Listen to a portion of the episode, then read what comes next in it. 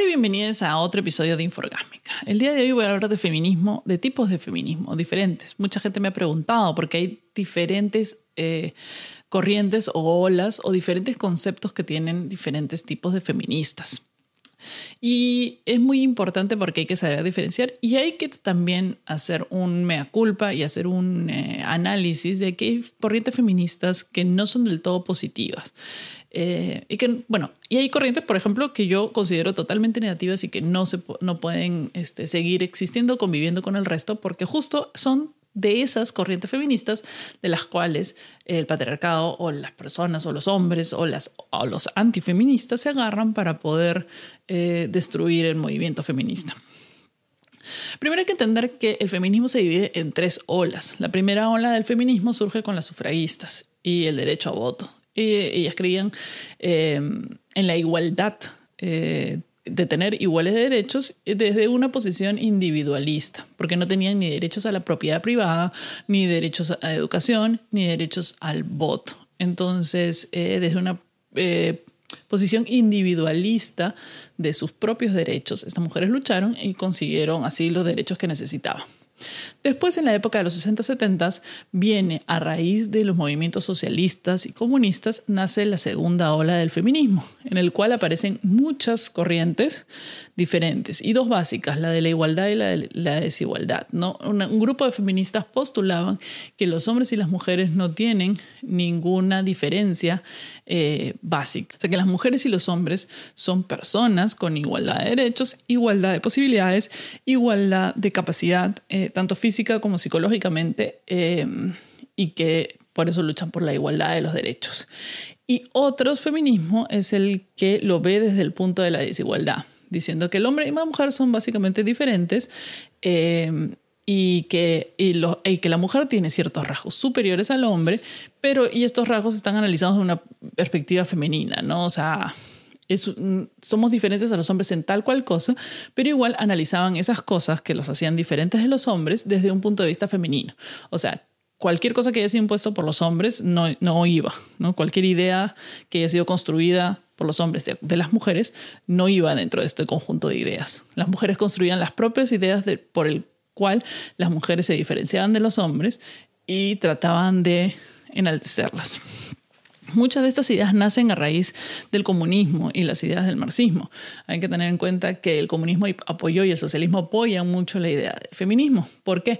Porque este, las mujeres son fuerza de trabajo, son compañeras obreras, compañeras en el trabajo, en las labores y tienen que ayudar a la lucha de clases son conceptos. Ahora, sí, si realmente la gente lo sigue, si realmente la gente pensaba lo mismo o si simplemente las usaron para el movimiento, eso habría que analizarlo de repente en otro video. Y luego en los 90 sale la tercera ola feminista, que es la que estamos, eh, de la que estamos hablando, de la cual se desprenden incontables, incontables, incontables ramas no voy a hablar de todas porque creo que cada corriente feminista ya empieza a tirar para su lado, pero puedo detenerme en algunas que son conocidas o en algunas que son las más dañinas, digamos, para el, para, para el movimiento feminista o para los derechos de la mujer en general. Por ejemplo, uno de las corrientes feministas que a mí me parecen la peor, la peor corriente feminista, es este, los, las TERF, las TERF, eh, su acrónimo es TERF, que en inglés significa Trans Exclusionary Radical Feminism y que en castellano es eh, feminismo radical trans excluyente. ¿Qué quiere decir esto? Que estas feministas no perciben a las mujeres trans como mujeres. Para ellas, para ser mujer, tienes que haber nacido con una vagina. Eso quiere decir que sí, abarcan a hombres trans, y a mujeres y género. Ese es su, grupo, digamos, de acción o trabajo y son las únicas personas que perciben como eh, mujeres. Y que la lucha viene a través del cuerpo, de tu cuerpo de mujer que usas como, una, como un objeto político también y que usas tu cuerpo como un tema político. Y de ahí ya vienen otros eh, tipos de feminismo más radical en el cual las mujeres, todas las mujeres, deberían eh, salir de la opresión del, del, machismo, volviéndose lesbianas. O sea, el lesbianismo como mecanismo de la lucha antipatriarcal.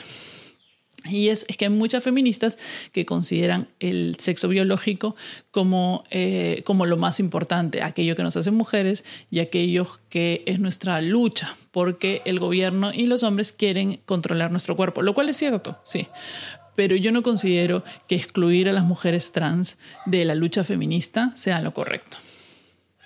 Para mí, toda persona que se percibe como mujer es una mujer y por consiguiente también tiene que luchar por los mismos derechos y también tiene los mismos deberes y también está en la misma lucha que todos nosotros sobre su cuerpo, sobre su identidad y sobre la percepción que la gente tiene de las mujeres. Otro tipo de feminismo eh, que me parece, a mí no, no me parece como extremadamente tóxico, muchas feministas lo detestan, y me parece que ayuda un poco, pero es el feminismo pop, es el feminismo comercial, es que es igual a lo que mucha gente se queja de los aliados LGTBI que solo aparecen en el mes de junio.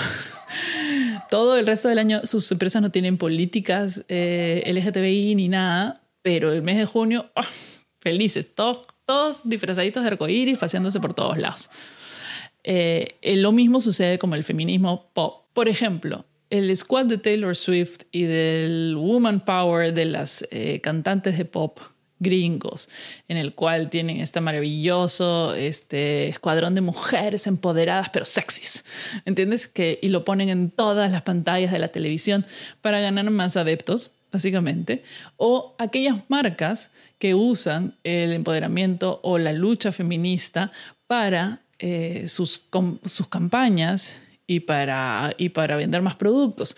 O sea, sí, está bien, así como las otras empresas ayudan a habilitar eh, la lucha LGTBI y estas empresas ayudan al supuestamente empoderamiento femenino con sus campañas deportivas de girl power o pelea como una chica o este, corre como una chica, ese tipo de, campañas deportivas eh, que han salido en algunas empresas, están, o sea, ayudan a visibilizar y sí, ayudan un poco, pero en realidad se aprovechan más de la campaña y de la lucha para vender productos que, que en general de las políticas que tengan eh, en sus empresas. Por ejemplo, no sé, pero de repente algunas empresas podrían tener, haber despedido chicas embarazadas, o de repente tienen como política no contratar a una mujer que está planeando salir embarazada, o de repente no pagan sueldos, eh, igualdad de sueldos, o qué sé yo. Entonces, más allá de apoyarnos con una campañita, eh, tiene que ser una conciencia de empresa y qué sé yo. Así como piden eh, los grupos LGTBI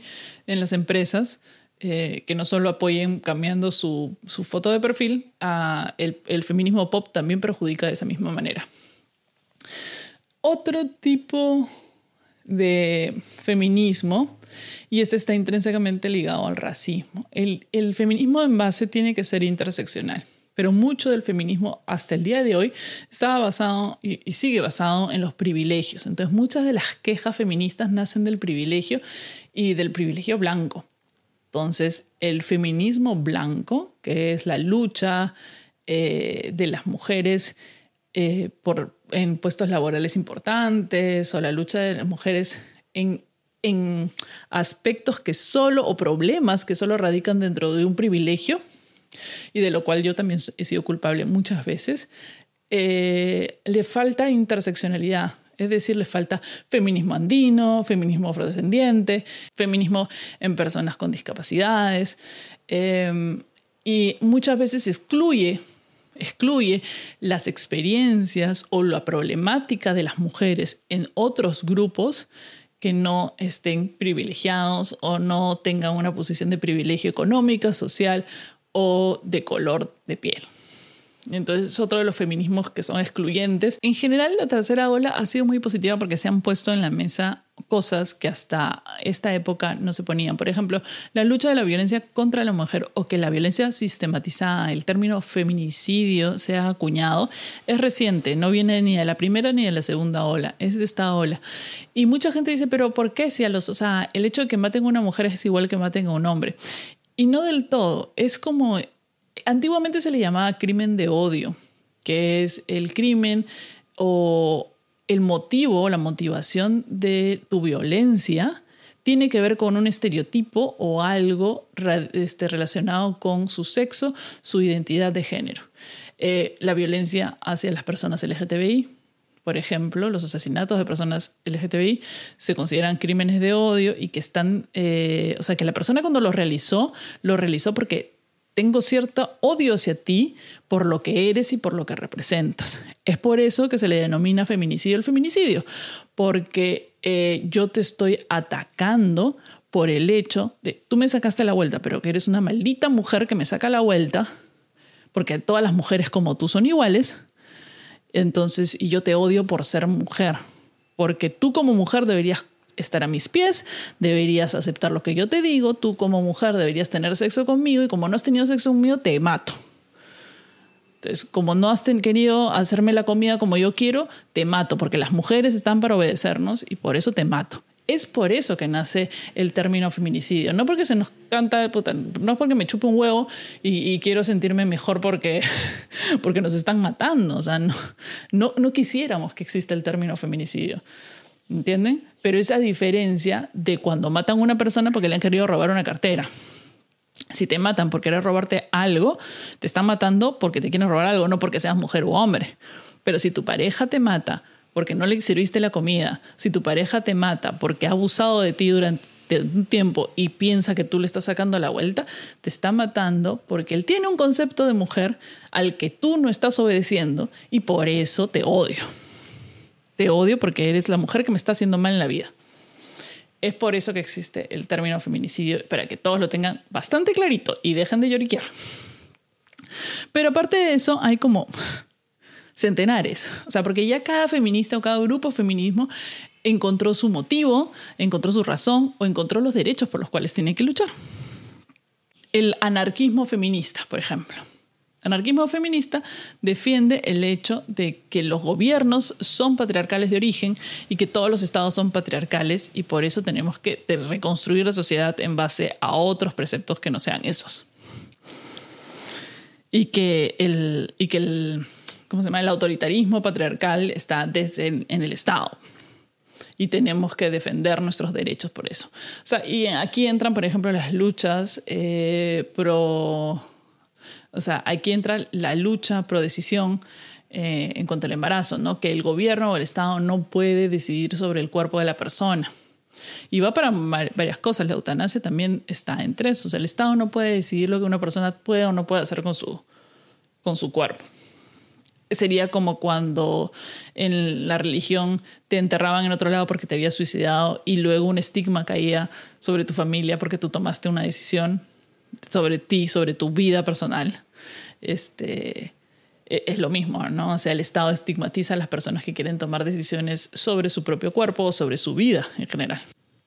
Luego está el feminismo, mi favorito, el feminismo liberal, por ejemplo, que es el que hace, eh, las mujeres luchan por la igualdad de derechos de manera individualista, de manera en conjunto, por la igualdad de derechos y oportunidades en los campos laborales, en los, en los campos artísticos, en todos los campos que se pueda, en la casa, en la sociedad, en los trabajos, etcétera, etcétera. Igualdad. Una cosa que tienen que tener en cuenta los machistas, los hombres en general y las antifeministas es que nosotros no estamos luchando por quitarles derecho a nadie. Nadie va a perder los trabajos, nadie le va a quitar nada a nadie, este, no se le van a quitar los derechos. O sea, si tú consideras que es tu derecho pegar a una mujer, estás mal. Si tú consideras que tu derecho, este, que tu mujer se quede en su casa y no trabaje, que es tu derecho, estás mal, pues. Nosotros queremos que las mujeres tengan oportunidades. No quiere decir que todas las mujeres van a salir de la casa y van a abandonar a los hijos y no van a querer tener sexo con, con, con el feo de su marido. Eso no quiere decir. Quiere decir que tienen la oportunidad de decir, no, yo no quiero ser madre, quiero trabajar. Quieren la oportunidad de decir, no, yo no quiero trabajar en ese trabajo, quiero hacer este otro trabajo. Es tener las puertas abiertas como han tenido los hombres toda su vida. Los hombres pueden hacer lo que les daba la gana, las mujeres no. Y en algunos casos, por crianza y por otro, también tienen en el cerebro que no pueden realizar ciertas cosas. Y es tratar de cambiar de base eso, desde las niñas. Que entiendan que pueden hacer lo que quieran. Y eso no quiere decir que porque ellas pueden hacer lo que quieran, los hombres van a dejar de tener derechos. Olvídense de eso. Por eso el feminismo no es, este, no es una lucha en contra del hombre. Es simplemente que queremos alcanzar esa igualdad que ustedes, esos privilegios que ustedes ya tienen. Nada más. Es poquito nada más. No pedimos mucho. Pero bueno, lamentablemente gracias a estas cosas del feminismo radical, que sí considera el cuerpo como lucha política y hay un este, odio al patriarcado y a los hombres y los quiere excluir de todas las luchas, ni siquiera permite aliades, se ve mal. A mí no me gusta ese feminismo, no me parece que es correcto, no me parece que la exclusión de ninguna persona en ninguna lucha sea correcta. Bueno, entre el feminismo radical que sí propone un matriarcado, o sea, que, que las mujeres lideren de una vez y que se deje de lado el, patriarcado y que exista realmente un matriarcado que considera a la mujer superior, también está el feminismo abolicionista, que considera que la prostitución y la pornografía son herramientas de los hombres para este, la manipulación de las mujeres o para la esclavitud de las mujeres. Yo sí podría tener mis dudas o mi conflicto con este término porque creo que las personas que ejercen eh, las exoservidoras, en algunos casos, lo ejercen por, eh, por decisión propia. Ahora, en el mundo de la prostitución sí existe un machismo tóxico y un montón de cosas que pueden ser abolidas. Pero si no existieran esas cosas, de repente la profesión de sexoservidoras no sería tan complicada. Eh, y existen muchos hombres que también son sexos servidores.